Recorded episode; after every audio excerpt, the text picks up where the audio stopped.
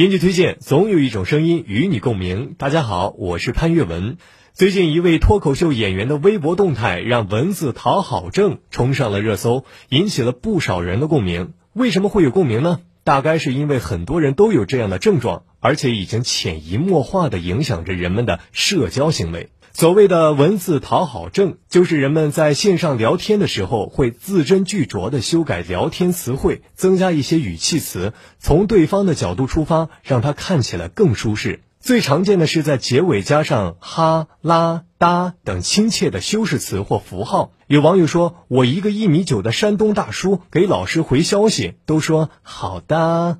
还有网友表示：“哎呀，我怎么这么卑微，每天都在讨好别人。”但其实我们不必为文字讨好而自卑，文字讨好症不一定是个贬义词，不妨把它看作是网络时代下的一种悦人悦己的新型社交礼仪。文字讨好症的出现有很多契机和背景，我们的日常社交越来越多的在网络上进行，屏幕后人的神态和动作都很难被感知到，所以带有尊重意味的文字的确能成为获取信任和好感度的重要方式之一。同时，每个人对于文字的理解方式也不一样。比如，有的人对于回复“哦”的理解就是好的，有的人却觉得这是聊天对象出现了冷漠的情绪。文字讨好症的流行，在一定程度上避免了因词不达意而导致沟通不愉快的风险。但也有网友对于这种行为表示疑惑，认为这种迎合他人的行为不正是一种新型内卷吗？